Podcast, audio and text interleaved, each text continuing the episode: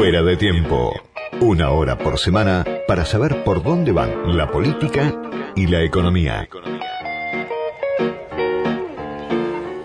Del otro lado de la línea está Cecilia Laudet, que es secretaria de la Sociedad Argentina de Terapia Intensiva y que además es jefa de una de las salas de terapia intensiva del Hospital San Martín de La Plata. Cecilia, soy Diego Genut, gracias por atenderme.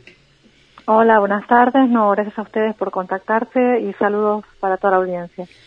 Bueno, primero preguntarte cuál es el estado de situación hoy, ¿no? Eh, en las terapias intensivas de, los grandes conglomerados urbanos, cuál es la realidad que, no, que nos pueden que nos podés contar en este momento donde pareciera que ya no dan, dan abasto ni las camas ni el sistema, donde el, donde el peligro real de un desborde sanitario hoy parece más cercano que nunca. ¿Cuál es la situación? ¿Qué, qué nos podés contar?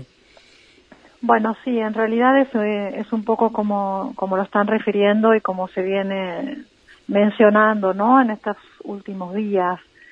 Eh, en, las, en los grandes conglomerados, la verdad que las terapias intensivas, nosotros tenemos desde la sociedad reportes de todas las regionales y filiales y eh, si bien hay alguna variabilidad de acuerdo a la región, en general eh, el sistema está muy, muy estresado. La ocupación en algunos lugares es del 100%, aún con la capacidad aumentada, ¿no? Sabemos que la mayoría de los lugares han aumentado su capacidad operativa, sobre todo en cuanto al recurso técnico, físico, lo que llamamos cantidad de camas. Eh, el estrés se, nota aún más porque esta capacidad operativa está al límite, en algunos lugares ya ha sido superada y hay que tratar de derivar pacientes a otros centros, que les quede algún resto, pero lo que sabemos es que el recurso humano o el equipo de salud que atiende a esas camas eh, no se ha podido aumentar. Cecilia, cuando decís 100%, ¿a qué lugares te referís? Por ejemplo, en la provincia de Buenos Aires me decían eh, que hay por lo menos 10 hospitales que están ya al 100%. No sé si te referís a la provincia u otro lugar. Sí. En la provincia hay hospitales que están al 100%, tanto del sistema público, pero también sanatorios, clínicas del, sector privado también. Tenemos ese tipo de reporte. También en, en Cava hay algunos lugares que también tienen su capacidad este, totalmente colmada y en algunos grandes centros urbanos como ya provincias, ¿no? Santa Fe se está empezando a ver también la misma situación. Siempre hubo como un, como un retraso, ¿no? De el año pasado pasó un poco lo mismo, primero la región de Ciudad de Cava y después es provincia de Buenos Aires y más después hacia el interior con un poco de retraso y después hacia las provincias. Y es probable que ahora tengamos el mismo espejo, ¿no? Sí. con un poco de diferencia en días, que se vaya corriendo, pero que terminemos todos en la misma situación. Sí, no, no quiero dejar de, reparar en algo que mencionaste recién. Este, claro, se habla siempre de la, de la falta de camas, este, y ese es el gran fantasma, este, tener que optar en un momento eh, cuando vienen dos pacientes y queda una sola cama, pero vos también decís el recurso humano, el personal, ustedes, los que trabajan en las terapias intensivas, leía un informe de la Sociedad Argentina de Terapia Intensiva, de, creo que semanal, o por lo menos yo vi uno de hace unos días, y hablaba justamente del nivel de agotamiento, ¿no? del alto grado de agotamiento del personal de salud. Se habla solamente, crees vos, de, las camas, pero los que no dan más son los que, los que trabajan ¿no? en, en, esas terapias. Sí. lamentablemente eso es así porque venimos de un largo año de esta situación y ahora esta situación es, es peor aún que el año pasado, ¿no? Y el personal, cuando hablo de personal, eh, no hablo solo de médicos, ya, ya sabrán ustedes o vienen escuchando eh, que hablamos de un equipo básico de enfermería, kinesiólogos respiratorios y médicos y además, por supuesto, de otros especialistas también que, que asisten y concurren a, esta complejidad del, paciente crítico, ¿no? La verdad que es un, un personal que está muy, muy, este, ustedes tengan en cuenta que muchos tienen poliempleo, que el, mismo personal que trabaja en el sistema público también trabaja en el sistema privado. Y esto pasa en todas las localidades, ¿no? Sean más grandes o más pequeñas. Ni hablar en los lugares más pequeños, ahí sí es la condición sí o sí. Pero incluso en las grandes ciudades, este, el mismo personal va de un lugar a otro cubriendo. El personal se está cansado, nos hemos enfermado, entonces hay que hacer cobertura de colegas, entonces la verdad que la situación es cada vez peor aún eh, en algunos lugares no hubo posibilidad de tomar licencia o descanso, eso dependió mucho de cómo fue el ritmo y esta situación. O sea, ustedes tengan en cuenta que son 24 horas que tienen que estar cubiertos de cada día, de los 7 días de la semana y de los meses que van pasando. Entonces, si queda un día descubierta, un día con la mitad del personal, imagínense la situación para el, el personal que quedó, ¿no? A la mitad, trabajando con cantidad de pacientes ventilados, que hay que asistirlos, este, bueno, es cuando uno se preocupa porque la atención, por supuesto, repercute. Totalmente. el daño es sobre el personal, que es la lo que llamamos segundas víctimas de situaciones de una atención no del todo adecuada hacia los pacientes que están tan gravemente enfermos, ¿no es cierto? Porque, bueno, al haber menos, menos personal se resiente todo, todo el sistema. ¿Qué pasa con eso? qué, porcentaje de, terapistas se contagiaron? ¿Ustedes tienen este, números de eso? Eh, ¿En qué, ¿En qué porcentaje está afectando hoy la actividad este, en las terapias? Nosotros teníamos del año pasado eh, más que contagiados, que por suerte no fueron tantos, pero sí los hubo, incluso hubo hasta, lamentablemente, personal contagiado que ha fallecido, ¿no? Por la enfermedad. Eh, pero hubo muchas situaciones de aislamiento el año pasado y este año también pasa. Ahora igual estamos un poquito mejor con el hecho de que hemos sido vacunados. Lo que sucedía es que por ahí eh, en el personal había un caso, un caso sospechoso y se aislaba a los contactos de trabajo más o menos directos y eso diezmaba el, personal. Fueron situaciones muy complejas, ¿no? Porque imagínate que por una sospecha o por un caso confirmado eso arrastraba a tres, cuatro colegas a tener que aislarse por ahí por 10, 14 días. Eso dejaba diezmada la situación de trabajo para los que quedaban eh, trabajando activamente. Eso nos pasó y eso ha resentido, el sistema lo ha estresado profundamente.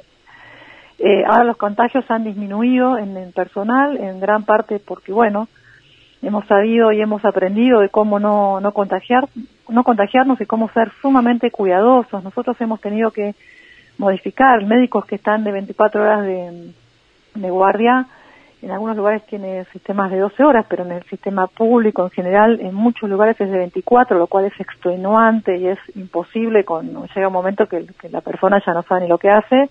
Entonces, en los lugares de descanso y dormir, muchas veces dormían dos personas porque hay dos camas y bueno, si esa persona estaba con la otra y si uno después tenía síntomas, aislaba a la otra persona o dormían tres los residentes. O sea, imagínense que en algunos lugares ha habido que reestructurar, no compartir lugares comunes, ni de descanso, ni de almuerzo, ni de tomar un, algo. Hemos estado, hemos estado en esa situación. Ahora nos hemos podido organizar mejor, estamos vacunados, igual siguen las precauciones porque eh, se han contagiado colegas incluso vacunados. Así que esa situación si bien la hemos mejorado, persiste, ¿no? Persiste de, que el personal, que ya de por sí es poco, cuando surgen situaciones de, aislamientos, es aún peor. Cecilia, ¿cuál es el reclamo que hacen ustedes en este contexto justamente de no dar abasto de, personal que se contagia, de personal que está agotado, de personal que está ahí en la primera línea de batalla, como se dice habitualmente desde hace más de un año. ¿Cuál es el reclamo que le hacen al Estado, digamos, a, las distintas administraciones, gobierno, municipal, provincial, nacional? ¿Cuál es el pedido que le están haciendo y si están logrando respuesta a esos pedidos? Sí. Bueno, el reclamo es, es, es doble, ¿no? Por un lado, en, en la inmediatez, es que se tome conciencia y por ahí no se puede de pronto sacar personal que no existe, eso somos conscientes.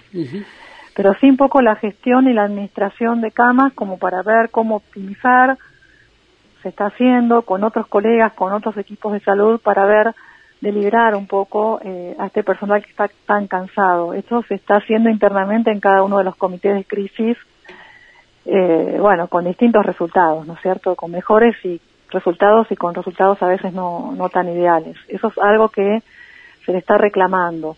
Y por supuesto que han escuchado muchos de nosotros decir que se tomen medidas este, para tratar de disminuir la circulación y los contagios, Sin meternos, o nosotros como sociedad no queremos meternos en situaciones que tengan que ver con no somos los decisores, ¿no? Con políticas o si está bien tal o cual bien o quién es el que se tiene que aislar, pero bueno, estamos reflejando la realidad, de que realmente el desborde existe.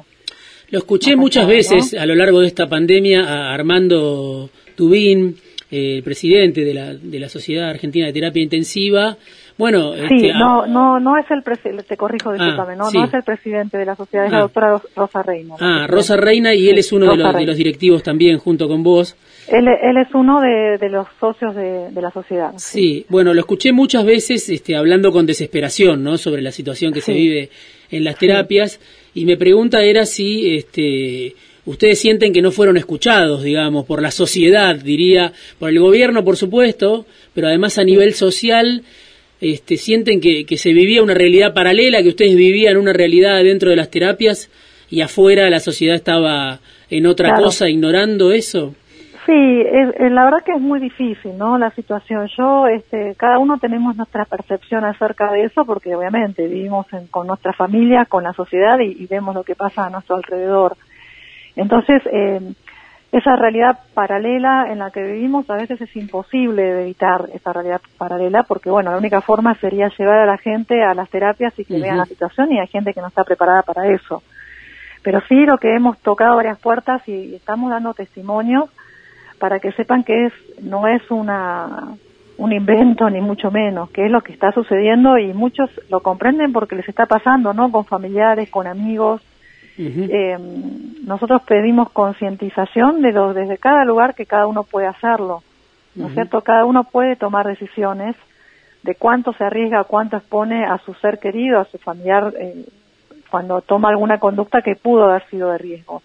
Y otra cosa, información. Yo em, eh, información que hay que insistir porque hay gente que por ahí da por sentado que, o que cree que se está cuidando y que realmente no lo está haciendo. Dice, no, pero yo me puse barbijo y me fui a tomar un café y bueno, y por ahí cuando tomó el café se lo saca porque está tomando o comiendo y está frente a frente con otra persona charlando, conversando y está creyendo que porque se pasó alcohol en gel se estuvo cuidando. Con la mayor transmisión va a ser en ese caso por haberse sacado el barbijo, por ejemplo, ¿no? Eso es habitual, absolutamente habitual.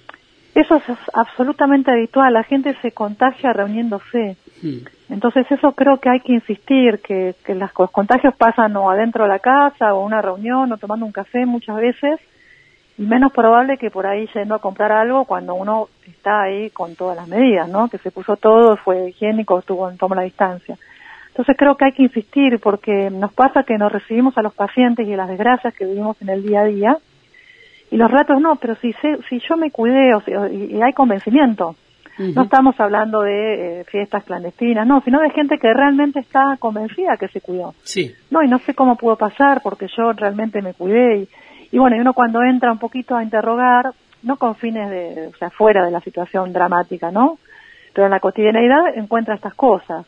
Que sí, me cuidé, pero bueno, sí, me junté porque en realidad era al aire libre, pero bueno, estabas al lado de la otra persona hablando, conversando, o fui a correr con alguien y estás eh, exhalando fuertemente sin barbijo al lado de tres personas que no tenés ni medio metro de distancia. Entonces, esas son las situaciones que por ahí hay que terminar de concientizar en el día a día, ¿no? Más allá. Después están las, las, cuestiones que son muy obvias, ¿no? Pero yo voy más al detalle fino de los que aún creyendo que por ahí tomaron los recaudos se contagiaron igual.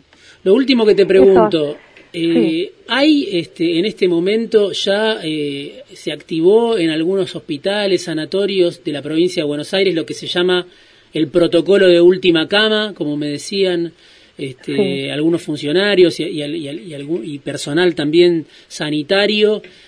Ya, ya se llegó a ese punto donde hay lugares de la provincia de Buenos Aires y de la capital donde eh, se está a punto de optar a quién le das la cama y a quién no, porque ya, como vos decías, hay récord de derivaciones, este, hay eh, hospitales al 100%, y me decían, eh, a veces un paciente da vuelta 13, 14 horas en la provincia de Buenos Aires hasta conseguir una cama. ¿Se activó ese protocolo de última cama? Este, que... Sí, esos protocolos, digamos, son protocolos que son sugerencias, ¿no? Que están, se han facilitado a todas las instituciones y que cada institución y cada comité de crisis, como lo llamamos en las instituciones, lo hablan como grupo institucional y como grupo de profesionales. Entonces, bueno, eh, se activan las situaciones o se activan las probabilidades, algunos con algunas cuestiones más técnicas como para poder tomar decisiones, son grupos multidisciplinarios, ¿no? Donde hay eh, médicos clínicos, intensivistas, por ahí gente de salud mental. No es algo que se esté haciendo en el momento en forma masiva, pero sí se ha empezado a discutir en algunas situaciones concretas, sobre todo para que no sea eh, algo muy desafortunado, ¿no? Que no sea algo ni improvisado ni desafortunado, ni para la, la, persona que tenga que recibir la atención, ni para el equipo de salud, porque esto también es muy estresante para todos, todas las personas, el que tiene la atención y también el equipo de salud. Y se quiere evitar tener que llegar a, situaciones de ese tipo. Eh, que bueno, hubo situaciones de 100% donde a último momento se ha derivado a la persona o lamentablemente después ese 100% fluctúa en el día a día porque algún, alguna persona fallece y justo se hace el lugar. Pero estamos en esa situación, es uno a uno. Te agradezco muchísimo. candidatos para entrar. Cecilia, te agradezco muchísimo este rato, eh, contando un poco cómo se vive adentro, lo que está pasando con la pandemia. Cecilia Loudet, secretaria de la Sociedad Argentina de Terapia Intensiva y además jefa de una de las salas de terapia intensiva del Hospital San Martín de La Plata.